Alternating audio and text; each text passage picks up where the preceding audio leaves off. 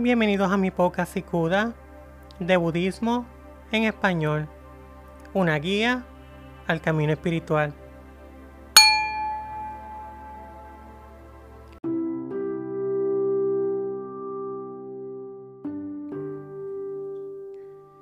En el capítulo de hoy hablaremos del Dharma.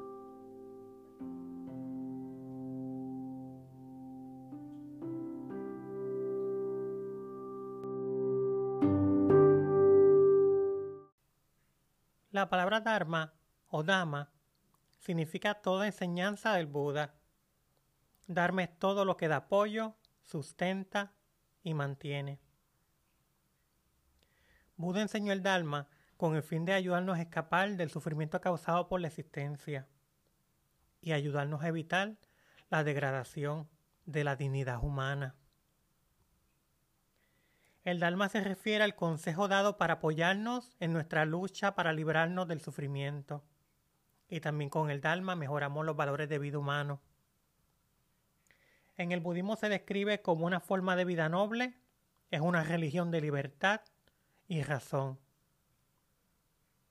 Nuestro mismo cuerpo es el Dharma, nuestra misma mente es el Dharma, todo el universo es el Dharma con la comprensión de la naturaleza del cuerpo físico, la naturaleza de la mente y las condiciones de carácter mundano, nos damos cuenta del Dharma. Tenemos que comprender la naturaleza de nuestra existencia de forma racional y realista. Se trata de nuestra vida aquí y ahora, de cada sentimiento relacionado con toda la existencia. Aquellos que permiten la fe cristalice sus mentes no pueden ser los puntos de vista de otras personas, porque ya han fijado sus mentes en lo que ellos creen que es su única verdad.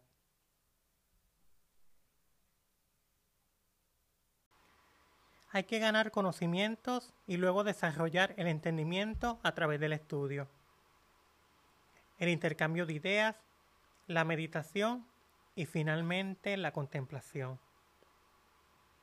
El conocimiento es una cosa y el entendimiento es otra. El Dharma es conocido dentro del budismo como una de las tres joyas mani. Por eso se caracteriza por la práctica de sus enseñanzas. La paz interior nos permite ser un ser con calidad de vida.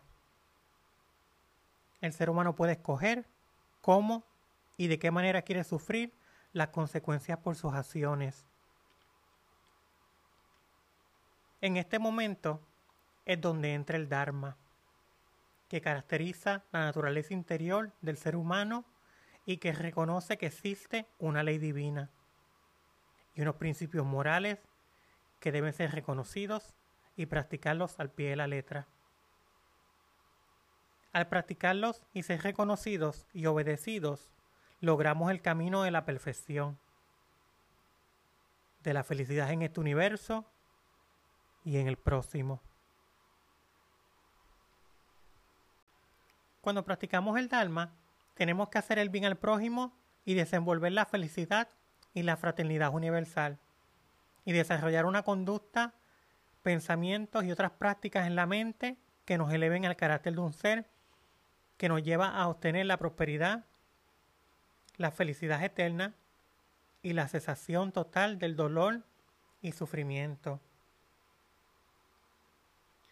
También quiero hablarle de qué significa adharma. Es todo aquello que provoca discordia, separación o odio. En conclusión, la palabra adharma es todo lo contrario al dharma. El dharma nos hace ver la forma en que las cosas son realmente. Cada uno de nosotros estamos en el universo para descubrir a su verdadero yo superior espiritual. Somos en esencia seres espirituales que han adoptado una forma física para manifestarse aquí en el universo. No somos seres humanos que tienen experiencias espirituales, sino todo lo contrario. Somos seres espirituales que tienen experiencias humanas.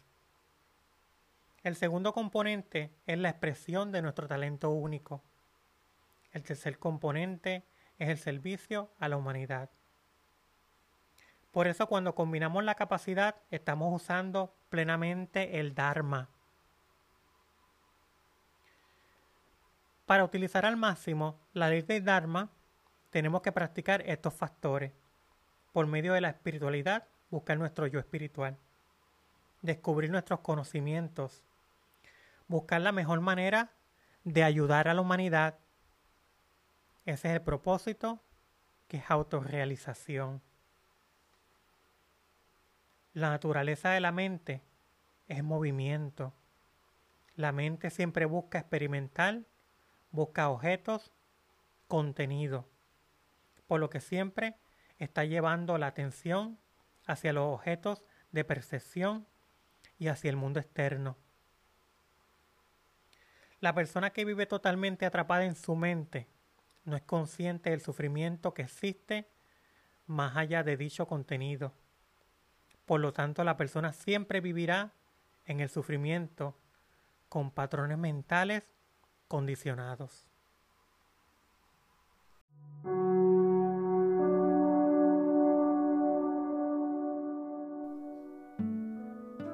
Y continuamos en breve después de esta pausa.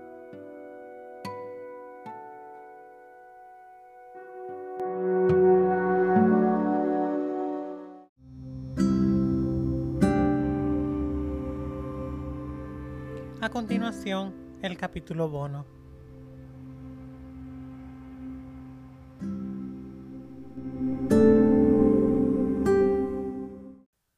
La fe es un tema muy delicado.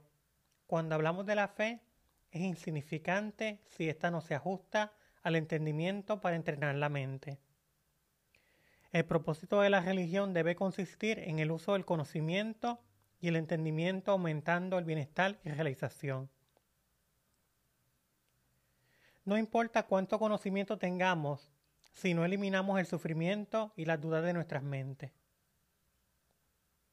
porque permaneceremos en un estado de infelicidad. Tenemos que lograr el más alto estado de pureza, eliminando los anhelos, la ira, el engaño y establecer ecuanimidad en la mente. Cuando pensamos y actuamos puro, llegamos al estado donde ya no pueden crear malos pensamientos. Por todo el mundo la gente llega a los templos y los llena, las iglesias y otros lugares de adoración para orar. Pero al salir del lugar ellos tienen la misma ira, las mismas ansias, los mismos celos, los mismos rencores y enemistad que tenían anteriormente. La gente clama ser religiosa cuando oran, adoran y realizan sus ceremonias, pero sus mentes siguen siendo egoístas y desviadas en el sufrimiento. Si verdaderamente fueran religiosos, no discriminarían a otros, no harían daño a otros y no ridiculizarían a los demás en prácticas religiosas. Buda abrió nuestras mentes a fin de entender las cosas perfectamente como son y los ciclos de la vida como son y aceptarlos y respetarlos, no dando cabida a las creencias religiosas fanáticas ni a la discriminación. Solo eliminar el sufrimiento, siguiendo el camino óctuple, el noble camino y todas sus enseñanzas.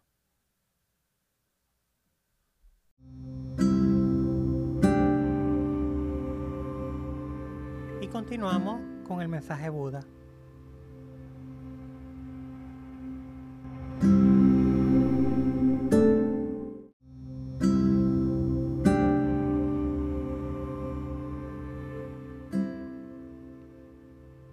Y el mensaje Buda de hoy es, la vida es corta, el tiempo es fugaz.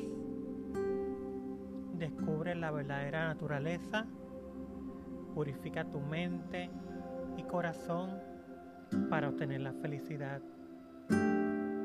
Sé bueno, sé compasivo, sé generoso, haz el bien, concéntrate entiende y despierta.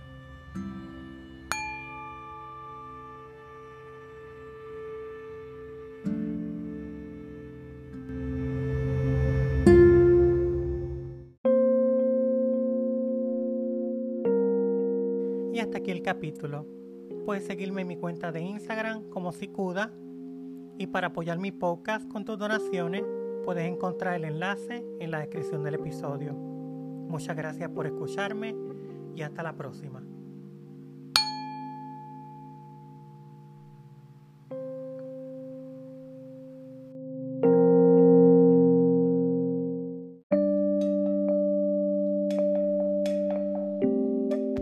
Sikuda, Budismo en español, todos los derechos reservados.